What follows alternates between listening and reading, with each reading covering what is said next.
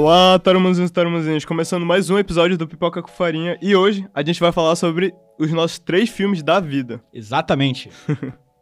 E pra isso eu tô aqui com o Lucas Santiago Vamos lá. e com o Juan Pablo. Salve, galera. E a gente vai tentar mostrar mais ou menos como é o nosso top 3 de filmes da vida toda. Mas antes a gente tem uns recadinhos. O primeiro recadinho é que nós temos as sessões presenciais aqui no Mini Auditório da FIC, na UFAM. Elas são 100% gratuitas e elas estão rendendo agora duas horas de certificado por filme, certo? Isso aí. E o importante é ressaltar, né, que elas são terças e quintas, todos ao meio-dia e meia, até a duração do filme. Terças e quintas dos filmes normais. E a gente tem uma novidade também, que são é, as sessões secretas, que a gente tá tentando fazer quinzenal, que são filmes que a gente não divulga quais são os filmes. A pessoa entra na sala e vai descobrir na hora qual filme tá passando. Causar aquele impacto. Aquele Bem impacto. legal.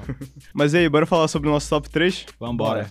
Tá, e agora pra começar o papo, eu queria saber de vocês, qual foi a dificuldade que vocês acharam quando vocês começaram a fazer essa lista? Acho que a principal dificuldade é co- como escolher três filmes que te, de alguma forma te, te influenciaram muito no teu gosto de cinema. É a mesma coisa, né? Eu acredito que filmes são como músicas, uma vez que são feitos, são repassados pra gente e ganham um novo sentido de acordo com a nossa individualidade mesmo, né? Então eu me baseei muito nisso pra escolher meu top 3. E foi muito difícil pra vocês, assim, teve um filme que quase entrou e que não foi, que... Uma menção honrosa aí, talvez? Nossa, muitas. Até porque Muitos. a gente vê muito filme e tem. E, e é difícil centra- colocar três filmes assim pra você dizer. Esse filme aqui é a minha vida como é, espectador de filmes. Como cinéfilo. É, como cinéfilo, exatamente. Com certeza, foi muito difícil escolher. Tive que olhar meu Letterboxd 10 vezes pra ver o que, que eu Eu ia também. colocar em segundo, terceiro Eu lugar. também. Que o primeiro já tava meio definido pra mim. Tá, mas e aí, bora pro terceiro filme, o top 3, né? O terceiro filme melhor da vida de cada um. E aí, quem quer começar? Vai, Juan. Tá bom, beleza. É, em terceiro lugar, pra mim, fica a Possessão, do Andrei Zulaski. É um filme com. É um filme de horror, com elemento de suspense. Fala um pouquinho sobre casamento de uma forma diferente. E esse filme, quando eu vi ele, eu tava. é, depois que eu tive uma crise de ansiedade muito desgraçada. E a minha cabeça simplesmente foi destruída por causa desse filme. Ele é fenomenal pra mim, uma nota 10, assim, cheinha. Ele é muito bem atuado, ele é muito bem feito, ele é muito bem dirigido. Tudo que acontece nele tem algum motivo, tem um significado. As pessoas acham que, acham que é um filme difícil de se entender, mas quando você presta muita atenção, é um filme que, que te, te cativa muito, assim. Muito especial, muito especial mesmo. Caramba, legal. E pra ti, Lucas, qual foi o teu top 3 melhor filme da vida? Em terceiro lugar, pra mim, ficou O Bebê de Rosemary. É um filme dirigido pelo Roman Polanski. É, eu gosto muito desse filme porque eh, acho que ele foi um dos primeiros filmes de terror, assim, que eu assisti em uma época que eu tava tentando descobrir mais sobre cinema. E eu achei que ele fugia muito do que eu conhecia sobre terror, sabe? Tipo, o desenvolvimento da trama e, a questão dos plot twists e a história toda se desenrolando. O fato de que o final, pra mim, aconteceu uma coisa muito efeito Mandela, sabe? Cara, esse filme, ele- quando eu vi ele, né, ele faz parte de uma trilogia do Roman Polanski, Aham, né, que é a- trilogia. do apart- apartamento, que é O Bebê de Rosemary, Repulsa e The Tenant. The Tenant, que é um filmaço, eu, eu quase entrou na minha lista, Ih, olha aí. Mas Bebê de Rosemary foi muito decepcionante pra mim, velho. O final é muito previsível. É- Ele cria todo um, umas, umas- um, um clima pra depois no final ser tipo, é. Mas ele não foi feito pra ser imprevisível. Ele foi feito pra ser bom, pra ter um desenrolar bom, pra que chegasse naquilo que você já sabe que vai acontecer de uma forma legal e interessante. E ele faz isso. Mas The Tenant é melhor. Tá, e pra mim, o, o meu filme que eu coloquei no top 3, é, não sei se vocês já assistiram, mas é Metrópolis. Vocês já ouviram falar desse filme? É o homem classudo, né? Lucas Bandeira é um falava, homem classudo.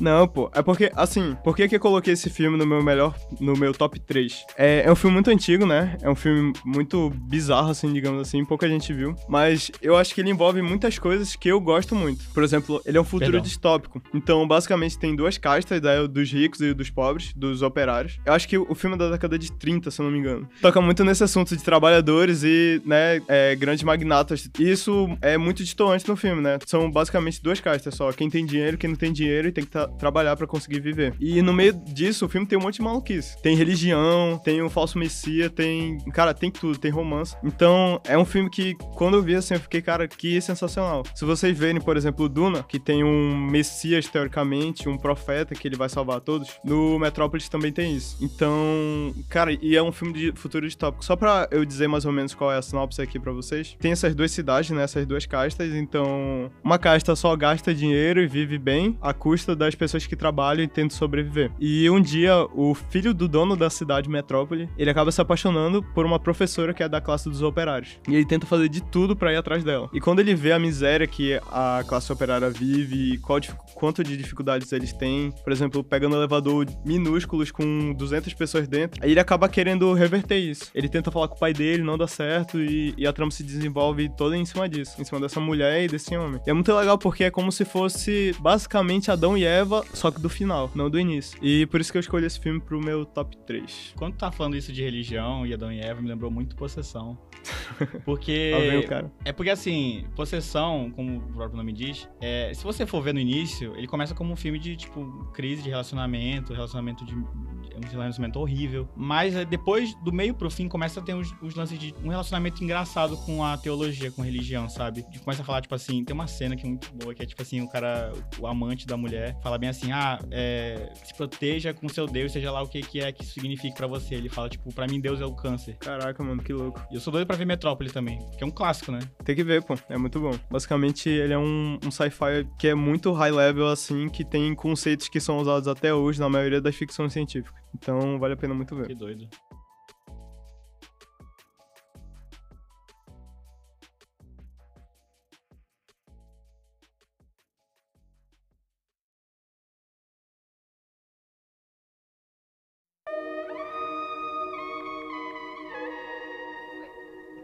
Agora passando pro segundo filme, é, eu queria falar, eu queria começar. O meu segundo filme do meu ranking, né? É 2001, Uma Odisseia no Espaço. Eu sempre falei desse filme, eu sempre falo desse filme toda hora. Eu li o livro, terminei de ler o livro também. E por que, que ele tá no meu segundo lugar? Eu acho que é, tem que explicar também. É um sci-fi, só que ele é uma linguagem totalmente diferente. Não sei se vocês já viram, mas a trilha sonora é sensacional. Os conceitos físicos do, do filme são perfeitos também. Eu acho que nenhum filme de espaço chegou perto dele. Nem Interstellar? Muito, passou muito longe de Interstellar, de verdade.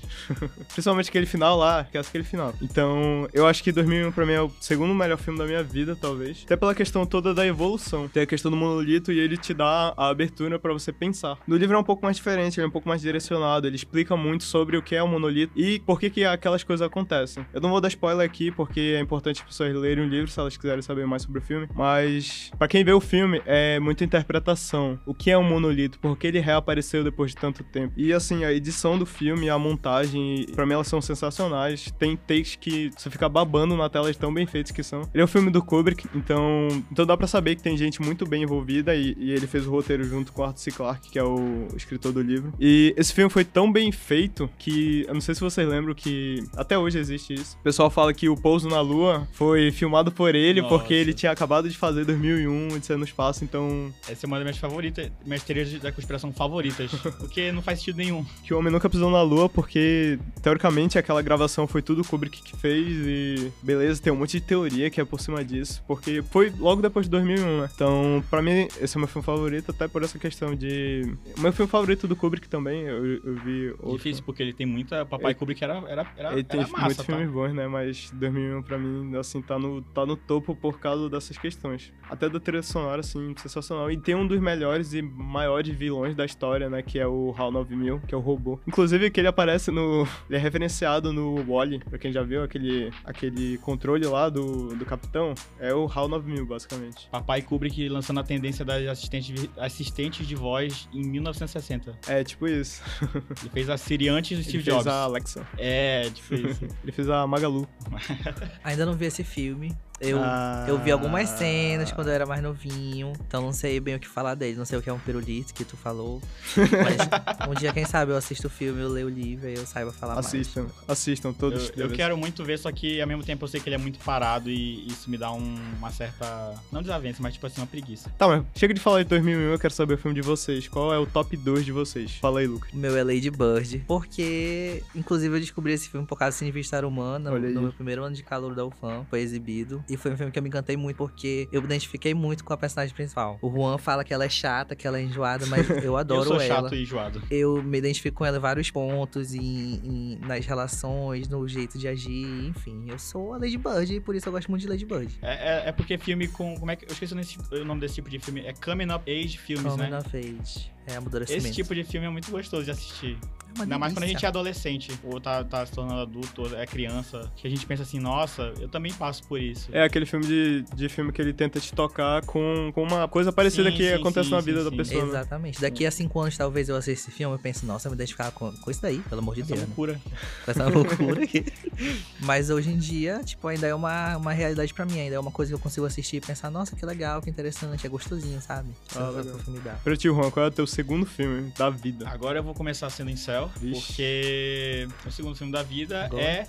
Qual? Que é isso? Taxi Driver Olha do aí. Martin Scorsese. Cara, porque é, eu lembro de eu ter assistido esse filme com uns 14 anos e eu tava começando a, a entrar mais no mundo de me aprofundar em, em arte, em música e filmes. Eu lembro que eu assisti esse filme e falei, nossa, que filme lindo. Eu não entendi muito o filme quando eu era mais novo, eu tenho que admitir. Quando eu vi ele mais, mais velho, eu já entendi mais. Mas assim, o jeito que ele é filmado me, me, me cativou muito, o jeito que a- o Martin Scorsese faz se sentir sozinho, que nem o Travis Bickle, o jeito que ele grava a, a solidão dele e te faz sentir aquilo na pele, com as músicas, com o- os diálogos que ele tem entre si, quando tu vê que ele tá ficando maluco e tá ficando doido, e principalmente que ele retrata um homem que tá entrando em, é, em um estado de alienação, um homem que tá doente, que sofreu traumas pós-guerra. É, é muito. Cara, esse filme me toca até hoje, assim, quando toca aquela musiquinha do, do, táxi, do táxi, porra, cara, aquilo ali me, me pega demais. Inclusive, uma coisa é, interessante sobre a composição dele, né? Do Bernard Herrmann. E ainda tem a atuação do Robert De Niro, jovem, só, só isso. Cara, é, eu gosto muito desse filme também, é um dos meus filmes favoritos. Eu só não coloquei na lista, até porque teve outros na frente, obviamente. Porque ele é meio básico. Não, eu não acho ele básico, eu acho ele sensacional, sabe? É, é inacreditável a pessoa ter feito o filme daquele jeito, com aqueles atores, né? Nossa. O Robert De Niro sendo iniciante, acho, acho que era o segundo filme dele. Acho que era o segundo filme também do, do Martin Scorsese. Esse filme é, assim, é obrigatório pra todo mundo que gosta de cinema. Demais. Ele é entry level cinema total. Ele é perfeito, assim, eu acho que na direção, no, no roteiro, eu acho que ele é muito bem escrito. O jeito Muita- que ele é filmado. Nossa, o jeito que ele é filmado é muito sacanagem, até hoje em dia. Muita gente não entende, né? Mas eu gosto muito dessa questão que você falou do pós-guerra dele, dele tá muito ferrado da cabeça, dele ter muitos problemas e dele tá na solidão, obviamente. Eu acho que ele toca muito nisso e ele faz algo que é sensacional, que ele faz a gente gostar do personagem, ele faz a gente se importar com ele, querer um- uma coisa boa pra ele, mesmo ele não sendo isso, mesmo ele tendo várias facetas de ser bom, ser mal, é, só querer pegar a mulher lá e, e ser meio psicopata atrás dela. Eu acho que ele consegue brincar muito bem e a gente nem percebe isso, a gente percebe só depois que a gente acaba analisando o filme. Então eu acho que esse filme é sensacional e obrigatório pra todo mundo que gosta de cinema assistir Taxi Driver. Sim. Inclusive, uma coisa que, uma que eu percebi vendo Coringa de 2019 foi que, Cópia total.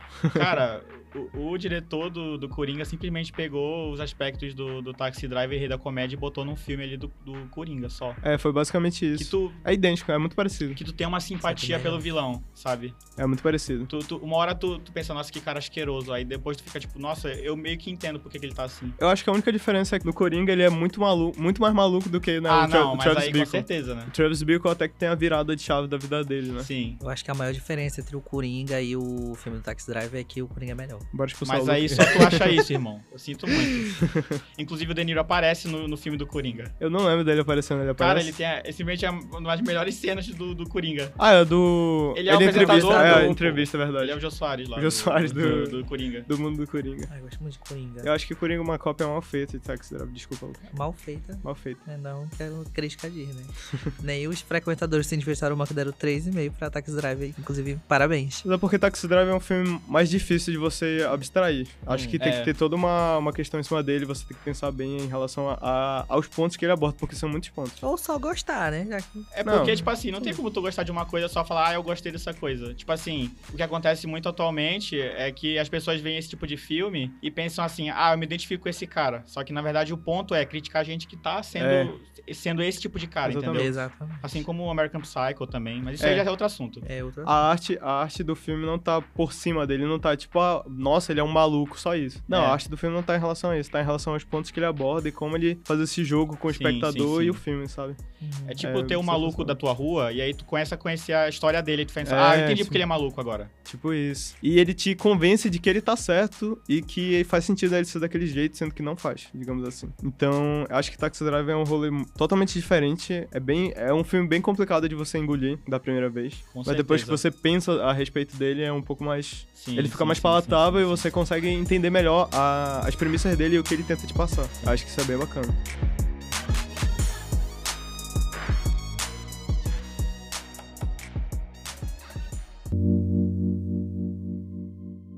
Tá, e agora pra terminar, queria saber o top 1 de vocês, o filme preferido da vida que vocês acham, pô, esse filme é o meu preferido da vida. Eu quero falar o meu por último. Fala vocês aí, porque o meu, obviamente, é o melhor de todos. Então. Fala aí, Juan, qual é o teu? Assim, não é um filme que eu consideraria da minha vida, mas é um filme que me fez pensar e ver cinema de uma outra forma. Acho que qualquer brasileiro Qual que que vê é? isso, é, qualquer pessoa até de fora, e do jeito que o, o filme foi feito, pensa desse jeito, que é Cidade de Deus. Eu não sei Sensacional. quantas vezes eu, eu vi esse filme na minha vida. Eu já vi ele inúmeras vezes, nunca perde a graça. Assim, eu não preciso nem falar, o- o- explicar o porquê que é a Cidade de Deus. E aí, que cara é essa, pô? Ele nunca viu. Tu nunca viu a Cidade de Deus? Eu acho que eu já devo ter visto aquela galinha correndo mais 20 vezes. Cara, eu, eu, eu sei muitas das cenas de Cidade de Deus. É sensacional. E, e, tipo assim, o fato de saber que a maioria do pessoal lá não, não, é era ator. ator, É. era gente de, de Tem o seu comunidade, Tem o seu Jorge.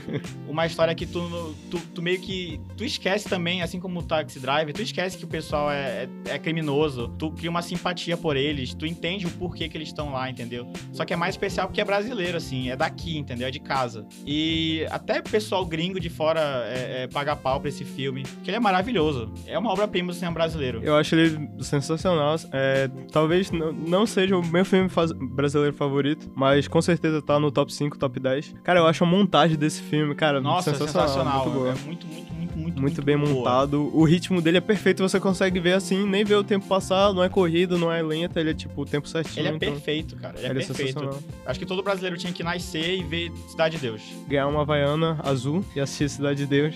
E cantar para pá, E pá, cantar pará, Cara, eu gosto muito desse filme, até porque ele mostra dois lados, né? De Sim. pessoas que é, cresceram no mesmo local. Eu- ele tem um, um tema que é meio de escolha, né? Ele mostra muito o que, que a escolha faz com a sua vida. O Buscapé, por exemplo, não escolheu aquilo e o Zé Pequeno foi pro outro lado, né? E meio que o Buscapé teve que voltar a ter contato com ele, né? Pra tirar as fotos, até porque foi isso que alavancou a carreira dele. E voltar E- pras raízes dele também. né? É, voltar pras raízes dele e é, e é muito louco isso, porque meio que aquilo era normal e as pessoas não sabiam. Sim. Acho que isso é um mote muito, muito interessante do filme, né? Que as pessoas não sabiam o que acontecia na Cidade de Deus. Sim, sim, sim. E ele meio que trazia aquilo à tona. Hoje em dia é super normal a gente ver isso, né? Mas é, naquela época não era uma, uma história baseada em fatos reais, né? Sim, é outro detalhe que é importante, aquilo ali, é óbvio, teve algum- algumas... Alterações, alguns- né? Teve algumas, algumas sutilezas ali que não são verdade, ou não são tão- ta- totalmente verdade, mas assim, muito daquilo ali aconteceu de verdade. É, Cidade de Deus é um excelente filme. Eu acho que todo mundo que é brasileiro realmente tem que ver. Todo mundo, eu, eu vou, eu vou exagerar mais aqui, todo mundo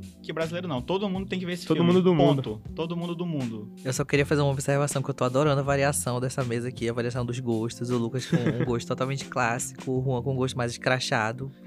Eu com meu gostinho basiquinho. Então eu tô adorando que a gente tá tendo essa, essa Mas roda é de bom, conversa. é, é, é- é bom, porque se a gente tivesse o mesmo gosto, isso aqui ia ser muito chato. Já ser pensou se fosse três incel aqui conversando? Exatamente. Ah, eu recomendo Drive, tu recomenda Taxi Drive e tu Sim. recomenda American Psycho. Aí ia Nossa. ficar só vocês dois e eu aqui.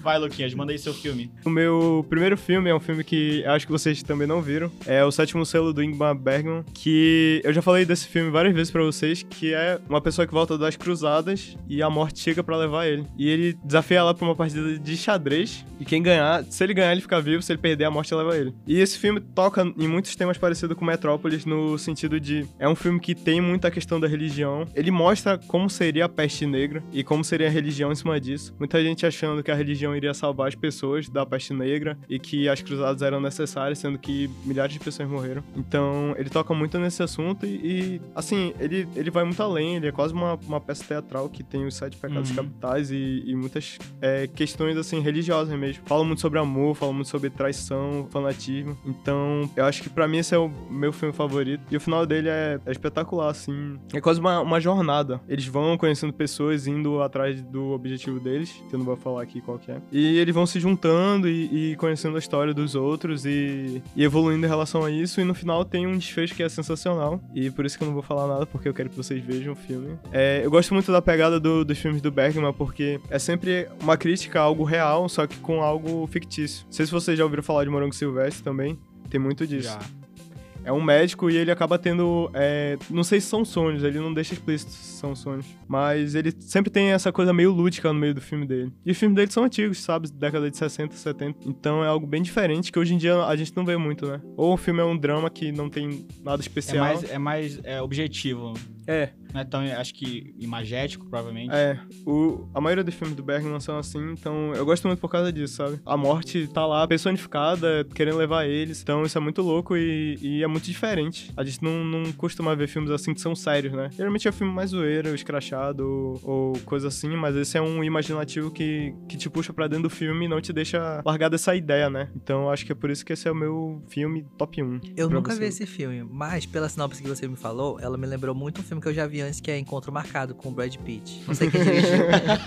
E eu tenho gosto Já escrachado. assistiram? Vocês já assistiram esse filme? Lembra muito, porque é assim, é a morte que ela. O cara é atropelado depois de conhecer uma menina num bar, e aí, tipo, depois a morte entra no corpo dele e personifica. Meu Deus. É igualzinho. É, Igualzinho, não, tipo- relaxa. Aí ele vira meio que. Ele é a morte, né? Aí ele começa a se envolver com o pai dessa, daquela menina que o, o outro menino que tava vivo conheceu. E aí o, ele fala bem assim: ó, tá na hora de você ir pra tumba já, velho.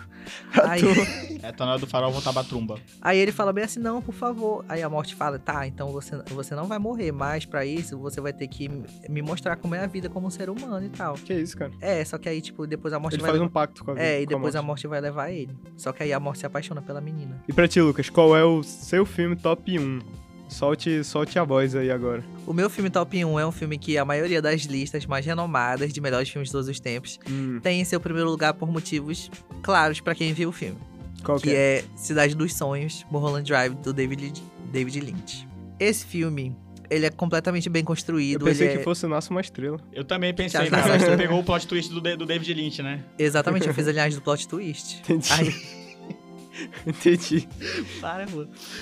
Tipo assim, o filme é super bem construído, ele tem todo um surrealismo, você não Uhum. sabe bem o que, você tá, o que tá acontecendo, sabe? Tanto é que o Lynch, várias entrevistas que ele fala sobre esse filme, que ele dirigiu, ele não fala, tipo, se tem um significado por trás, sabe? Tipo, obviamente ele fez com o significado que ele criou pra ele, mas Ele tipo, pensou, né? é, mas tipo, tem toda uma questão do individualismo, né? Do que cada um acha desse filme. Então eu amo que, assim, a interpretação que eu tenho dele é uma mulher que ela tá vivendo no, na própria consciência, meio que pra esconder um, um problema que ela, que ela adquiriu pra si mesma na vida real, sabe? E o sonho, assim, tu não sabe se tu- o que tu tá vendo é real ou se é um sonho, até o momento que ela abre essa consciência dela, que no filme é personificada por uma caixa. Uma coisa que eu não consigo entender é a parte do mendigo. Acho que o Juan sabe o que eu tô falando. É uma coisa muito Isso- abstrata. Isso de se conta como entender. spoiler? Pode Não, não, pô, spoiler filme não. antigo, né? Tipo assim, inclusive, tem um vídeo no YouTube que um, um canal bem renomado sobre cinema fez, que eu não, Tudo vou, é Pipocando. renomado agora. O que eu, não, Pipocando. eu não vou lembrar Tudo é agora. renomado agora. Mas que eles falam sobre plot twist, sobre Aham. construção de é plot o twist. Né? Não é o pipocando, pô.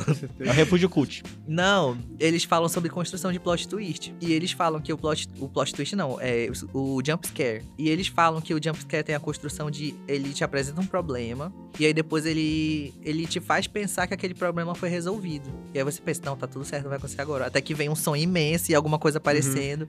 E o Mulholland Drive, ele é um filme assim que ele, ele tem um único jump scare, mas que absolutamente as listas mais renomadas do É cinema o jumpscare.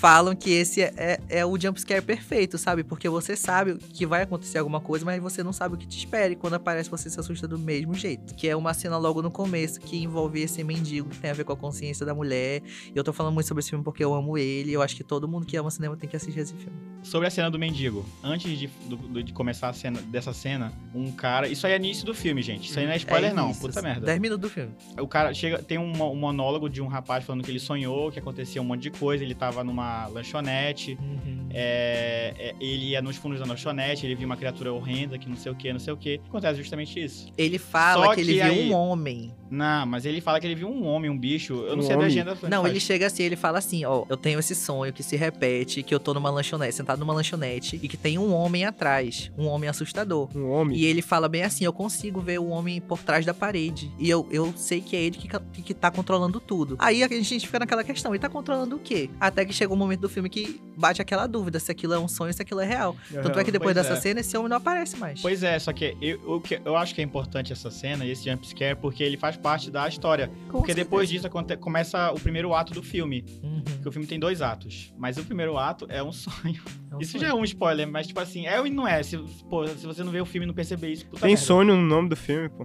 Tem só o nome do filme: Cidade dos Sonhos. Mas isso não, em mas português. é Mulholland Drive o nome do filme, não é É. Cidade dos Não, Sonhos. em português. que é uma em avenida, né? português, É, é, A, a estrada Mulholland, Mulholland. É, é isso. que é uma estrada no- em Hollywood. Cara, é muito incrível como o filme se constrói, sabe? Esse negócio de você não saber o que tá acontecendo ao certo, até que você acha que sabe, e aí chega no final você não sabia de nada. Então, É. eu acho isso muito incrível. Cara, eu. Eu gosto muito de filmes que a gente- sempre que a gente assiste, a gente nota uma coisa diferente. Então, por exemplo, eu poderia citar, por exemplo, Hereditário, que é um filme que toda vez que eu assisto eu percebo alguma coisa diferente. Mas Mas deixa pra próxima. Mas são só três filmes. Mas assim, esse filme, quando eu- o Lucas já me falou desse filme, eu vi ano passado, eu vi com um grupo de amigos. O primeiro ato é muito chato. É muito É muito chato. louco. né? Meu Deus, é muito chato. Só que eles desistiram de ver. Só que eu falei, eu quero saber, eu vou terminar essa bagaça. Porque eu tô muito curioso. E no final do filme eu terminei boquiaberto, falando, meu Deus do céu, o que que eu acabei de ver? Foi uma sensação muito única, esse, esse plot twist maluco. Tu entendeu o que que aconteceu no filme todo. E tu entende... Aí eu queria ver de novo o filme, só que me deu muita preguiça. Eu não... Então é isso. Assistam todos os filmes que a gente falou, todos os nove filmes. Acho bem interessante que são filmes diferentes. Então, se você gosta de terror, ação, suspense, drama, tudo isso, é bem interessante vocês verem os nove filmes. E nos contem no Instagram, arroba Sendo Tarumã, qual é o top 3 da vida de vocês. O, fi- o filme que vocês falam, cara, esse filme é o filme da minha vida, o primeiro, o segundo, o terceiro. Nos sigam nas nossas redes sociais, no Instagram, que eu falei ainda agora, arroba Sendo Tarumã, no Facebook, no Twitter e no Letterboxd, que a gente posta às vezes uma resenha sobre um filme lá que a gente conversou aqui no nosso podcast. E não se esqueça de assinar o feed do Pipoca com Farinha no Spotify em qualquer agregador de podcast. E lembre de dar cinco estrelas no Spotify, é bem interessante isso. Então é isso, tarumanzinhos e até a próxima e tchau! tchau! Tchau, tropa!